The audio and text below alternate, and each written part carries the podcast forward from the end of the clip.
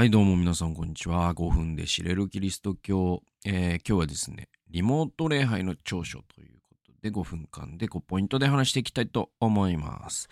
えーまず1ポイント目はですね、これは、まあ、あの、障害者、障害持ってる方とか高齢者にとっては、やっぱりリモート礼拝って、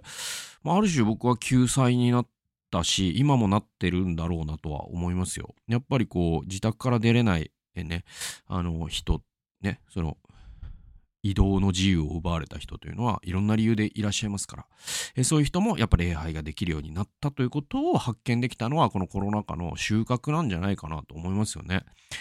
で、本当にね、90歳代とか100歳とかなられて、もう全然足腰も動かない。だけど礼拝のあの雰囲気を味わいたいみたいな人が、え毎週、そのね、えっと、リモートで、僕ね、礼拝を疑似体験できるというか、疑似体験ね、体験だよね。体験できる。そこに、その、イルカのような経験ができるっていうのは、やっぱ技術、えーのおかげだなあというのは絶対あると思いますね。障害持った方とかもね、車椅子とかもね。うんなかなかこう、教会、田舎の教会でそういう施設備もないんだ、ごめんなさいっていう教会も、このリモート礼拝で、えーね、車椅子で来ていただくんじゃなくて、礼拝を届けるってことができるようになった。素晴らしいじゃないですか。えー二つ目。二つ目はまあまあ、これはもうリモート礼拝がこの3年で、まあ、広まった理由でもあるんだけど、感染リスクがゼロってことですよね。で、まあまあ今ね、まあコロナも割とま5類になって変わってきたけど、まあやっぱりこうね、インフルエンザだって流行ってますし、またその基礎疾患のある方は、え今もやっぱり感染者はコロナゼロではないですからね。えだから、えそういった方には安全に礼拝できるっていうのも非常に、えメリットになった、えーと思いますね。三つ目。三つ目はね、これはあの外国からの出席者というのかな、参加者があすごく増えやすくなったと思いますよね。で、あの、なんだろうな。これはまあ日本語、英語で変わってくるとは思うけど、例えばじゃあ日本語の礼拝を、えっと、ブロードキャストした場合、えっと、まあ、YouTube なりね、Zoom なりでやった場合、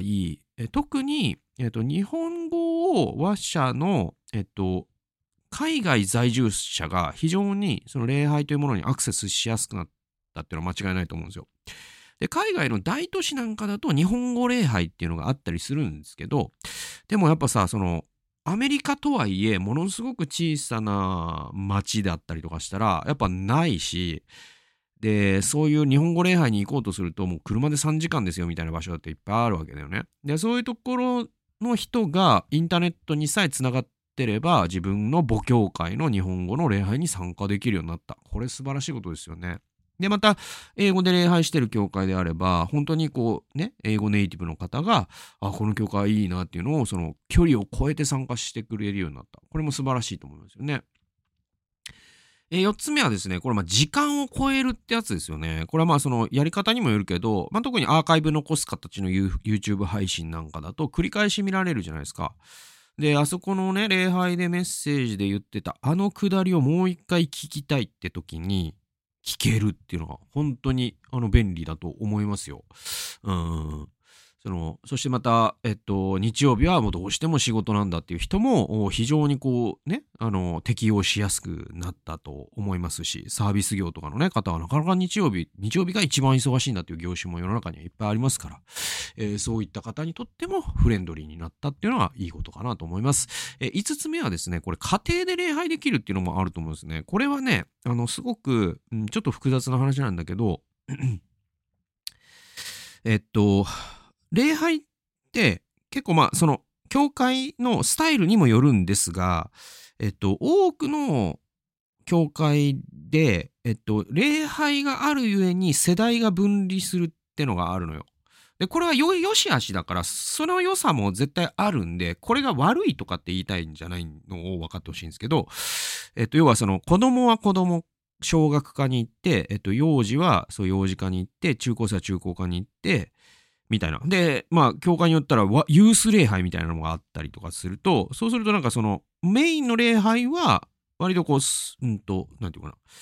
30代からもうもう80代までみたいな、大人だけっていうかさ、子供がそこにいなくてっていうね。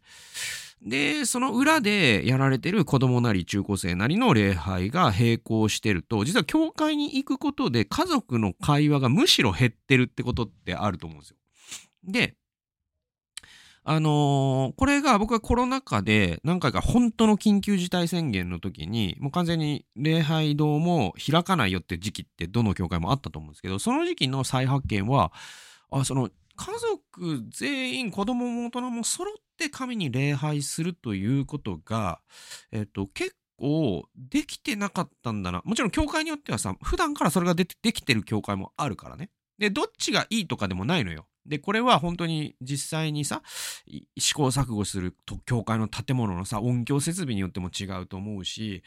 まあ本当に最適解ってなかなか見つからないと思うけど、でもやっぱりその元々のそれ初代教会の姿であったりとか、今もユダヤ教の方々がやっている、そういうね、えっと、安息日の食事とかもそうですけど、もともと礼拝っていうのは家族でやってたものだっていうのを、なんか立ち返らせてもらったのも、なんかリモート礼拝僕は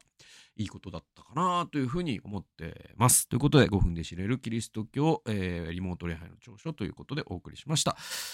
えー、最後まで聞いてくださってありがとうございました。それではまた次回の動画でお会いしましょう。さよなら。